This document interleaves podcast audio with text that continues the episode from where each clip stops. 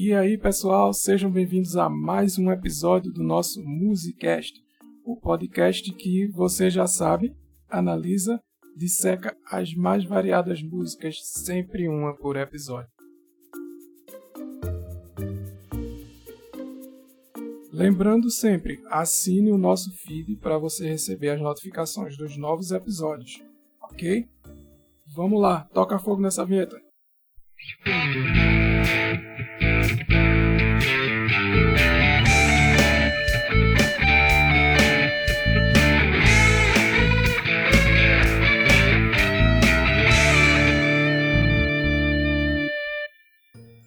Alô, galera do Musicast, estamos aqui começando mais um episódio. Aqui é Tiago Burgos, sempre acompanhado do Dudu Burgos, e a gente vai dissecar mais um clássico. Coincidentemente, continuamos na Inglaterra, mas dessa vez com os Sultões do Swing. Os Sultões do Swing.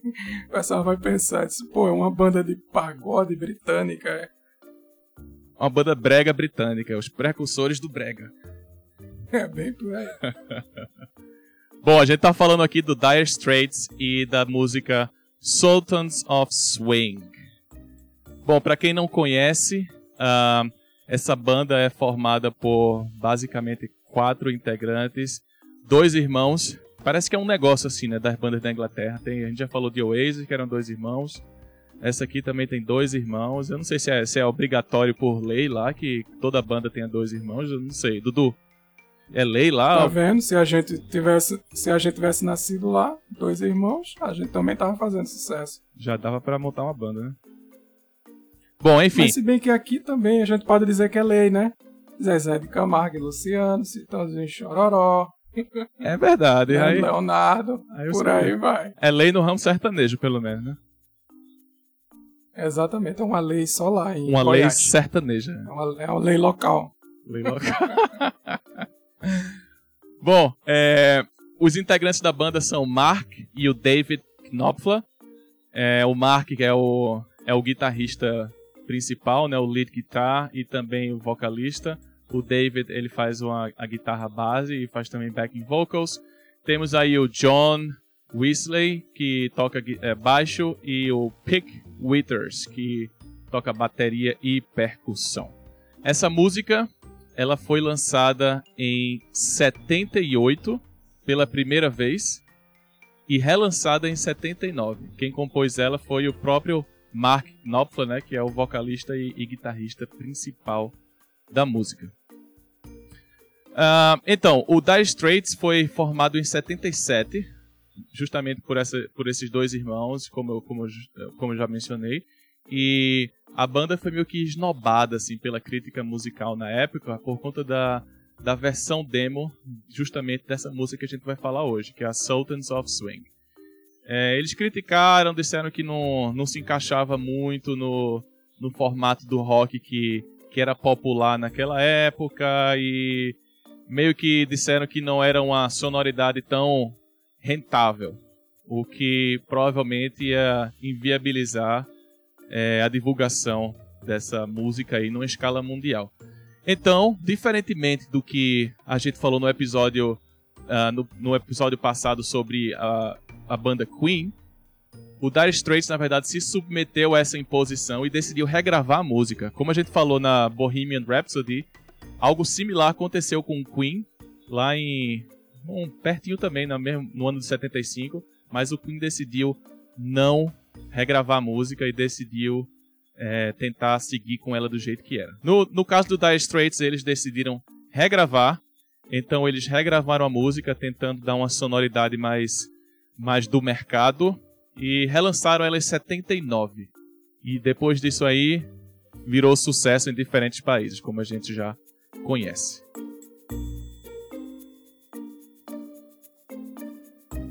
Vamos tocar o barco aqui um, um pouco do, do contexto daquela época, como o Mark Knopfler, que é o compositor da música, chegou na ideia de compor essa música. Né? E reza a lenda aqui que ele estava assistindo um show sozinho, entrou num pub da vida lá no, nos arredores de Londres e começou a, a ouvir uma banda horrorosa que estava tocando por lá e estava meio que finalizando o seu show já, e a plateia era basicamente uma plateia de, de gente que não tinha.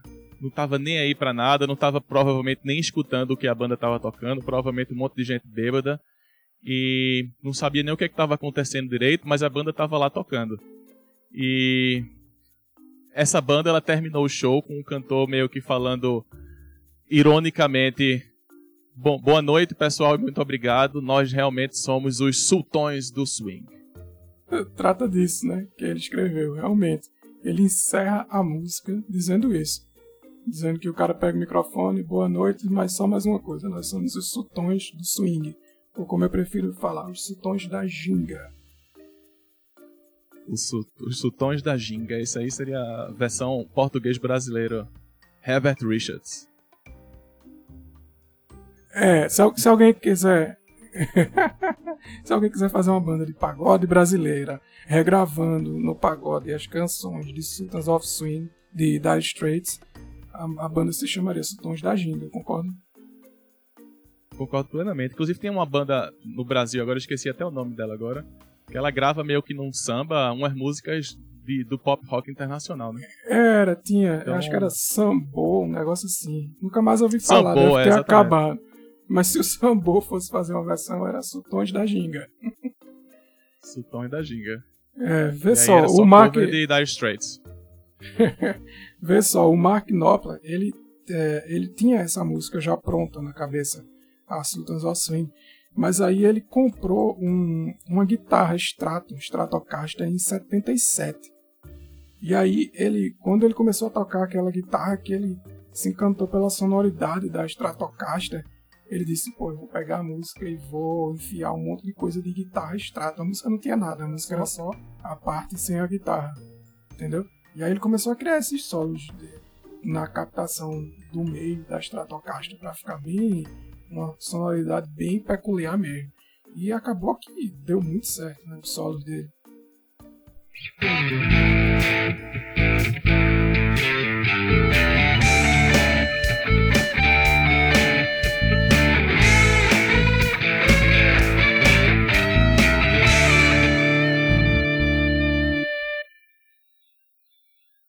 Vamos começar a dissecar os sultões do swing pela introdução. E eu diria aqui que muita gente fica com um refrão de uma música na cabeça ou com ah, alguma passagem específica da música na cabeça, normalmente o refrão, mas eu diria que Sultan, os Sultans of Swing realmente marcam pela essa introduçãozinha, que é um negócio característico. Muita gente provavelmente não sabe nem qual é o refrão da música, que inclusive é até meio esquisito, né, na estrutura da música, não tem um, um refrão, por assim dizer, mas essa introdução, ela realmente é a que fica na cabeça de todo mundo. Vamos escutar um trechinho aqui.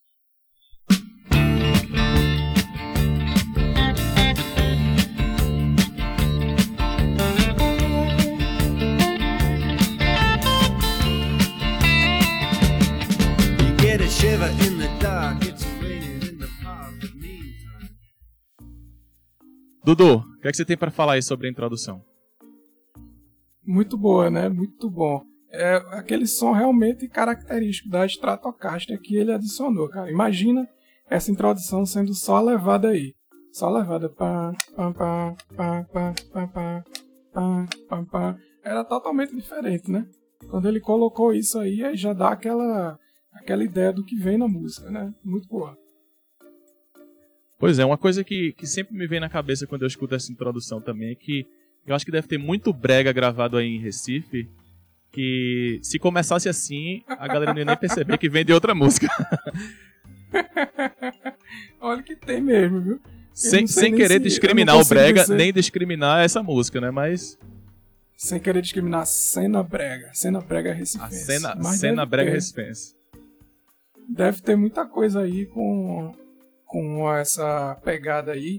E eu não, eu não sei, não conheço alguma música do Brega para dizer, olha, tem isso. Mas pelo menos regravações tem sim, com certeza. Em Brega, em Forró, tem tudo. Pois é. é. Seguindo aqui na estrutura da música, vamos falar mais sobre o, o solo de guitarra. Né? Ela, tem, ela tem dois solos de guitarra que chegam até a ser semelhantes, se a gente pode se a gente pode dizer assim.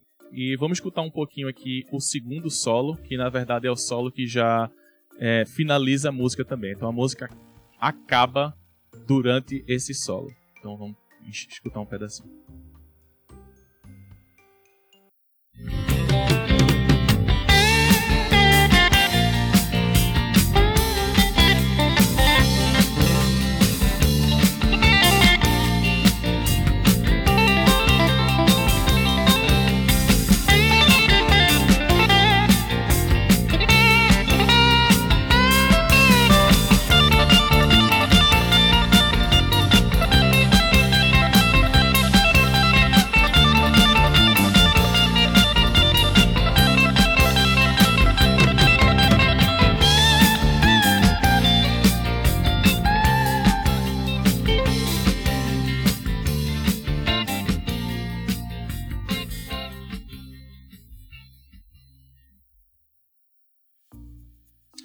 Dudu, o que é que é peculiar aí nesse solo?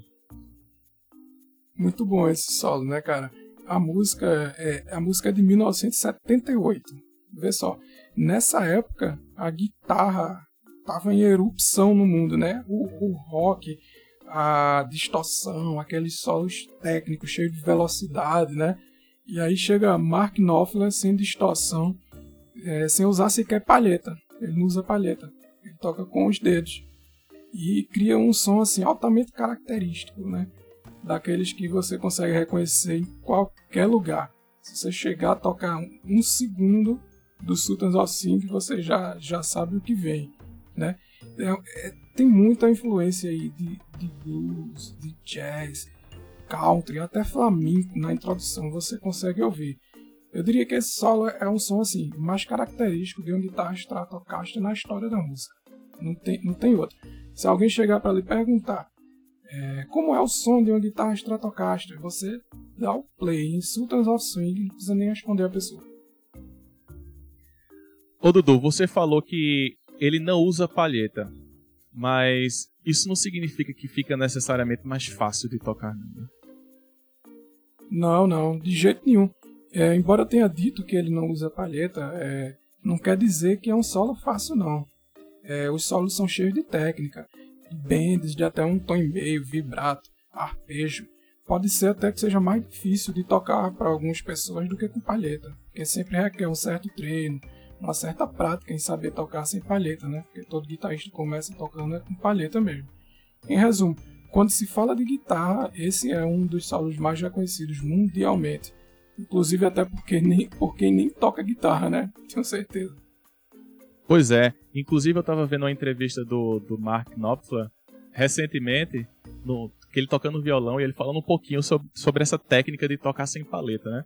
Ele consegue fazer umas coisas assim que normalmente você você que toca guitarra com palheta não vai conseguir. Tipo, é, sei lá, vibrar umas três ou quatro cordas ao mesmo tempo e dar um, um bend, por exemplo, em três ou quatro cordas ao mesmo tempo. É um negócio bem, bem difícil. Uma coisa que que me faz respeitar ainda mais o, a, a música em si, o Sultans of Swing, e, e a banda da Straits é justamente o, o Mark como guitarrista, né? Eu acho que essa técnica aí que ele dele tocando sem palheta, a forma como ele bate nas, nas cordas ali é, um, é uma coisa realmente que você não, não vê todo dia por aí não.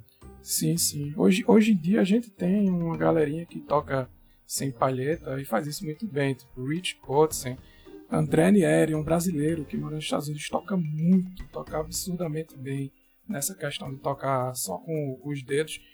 E, tipo, isso é muito legal a gente ouvir hoje, mas imagina isso em 1978, né? Realmente o cara foi um precursor. Muito bom.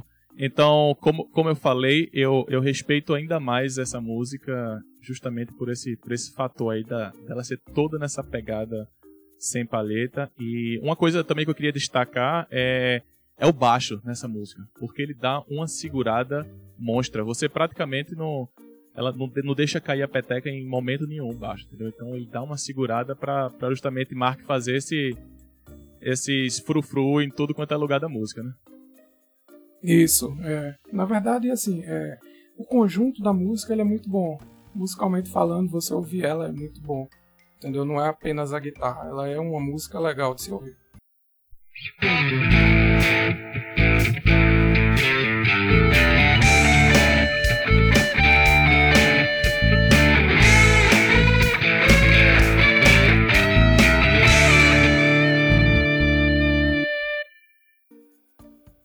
Vamos falar um pouquinho sobre a letra do Sultans of Swing. E a letra meio que reflete a, a história da composição dela, né? Como, eu, como a gente já falou aqui no começo do episódio, é, a história da composição foi basicamente o Mark sentado num bar vendo uma banda horrível tocar e isso aí ele tenta descrever na música, na letra da música também, contando mais ou menos uma história de uma banda aí que está se formando, que que tá tentando tocar por aí e que se auto-intitula os sultões do swing, né?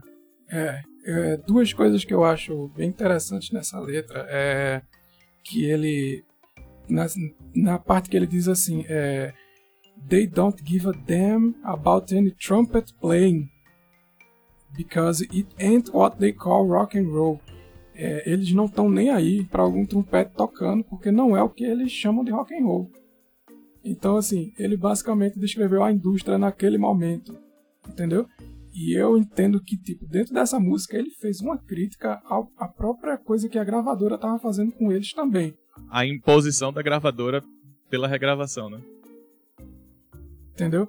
Então, assim, ele manda essa, eu acho arretado, e no final eu também acho interessante quando ele traduz a história exatamente da música. Quando ele diz que um cara chega, pega o microfone e diz boa noite, agora é hora de ir para casa. Mas antes, mais uma coisa. Nós somos os sultões, os sultões da ginga. os sultões da ginga, pois é.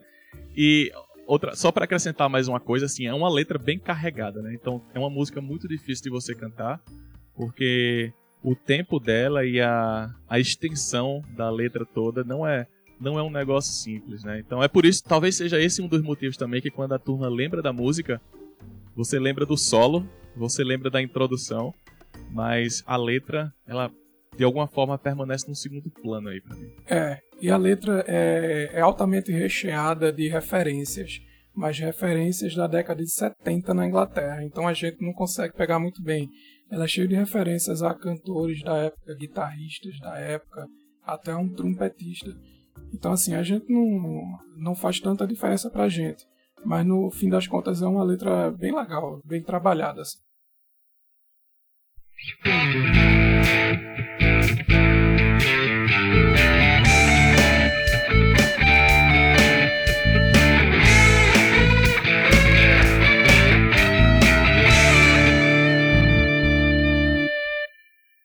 Chegamos à última parte do nosso episódio em que nós damos a nota para a música. Dudu, qual a sua nota para os sultões da ginga? Vão levar um 8,5. 8,5? Por quê? A música é muito boa, entendeu? O, ela é boa de ouvir, os solos são muito bons, os solos são clássicos. Mas se a gente tirar é, toda a sonoridade do Mark Knopfler, vai ficar uma música que é mais comum, entendeu? Aquela coisa que você, tipo, ouviria uma vez ou outra e tal. Não seria nada tão marcante, entendeu? Entendi. Então, é, a minha nota vai ser 7 e eu acho que a, a justificativa pro 7 é basicamente pelo guitarrista. Pela, pela técnica de Mark Knopfler de tocar isso aí, da técnica dele de, de sem palheta conseguir tirar esse som que ele tira, pra mim ela, ela é, ela é o, o, o, o motivo que faz essa música ser ser diferente de, de outras músicas e eu por isso eu vou ficar com, com 7 nela. Não significa que é a melhor música de todos os tempos, mas ela passa por média. Mas ela tem uma certa importância, é exatamente. Tem uma importância. Como a gente falou, né, uma das foi eleita como uma das 500 músicas que, que deram forma ao, ao rock and roll que a gente conhece hoje em dia, né? Então, definitivamente ela tem sua, sua relevância na, na história do rock and roll. Então é isso, a gente vai ficando por aqui com mais um episódio do Musicast. Se você gostou, se você quer receber notificações aí sobre os próximos episódios, vai lá, assina o feed da gente. O Musicast está disponível no iTunes, está disponível no Spotify e no Deezer. E fica ligado que vai ter sempre episódio novo chegando por aí. Mande sua sugestão de música também, se você tiver, se você quiser que a gente disseque alguma música específica e Fica ligado no Musicast. Musicast, valeu! Valeu!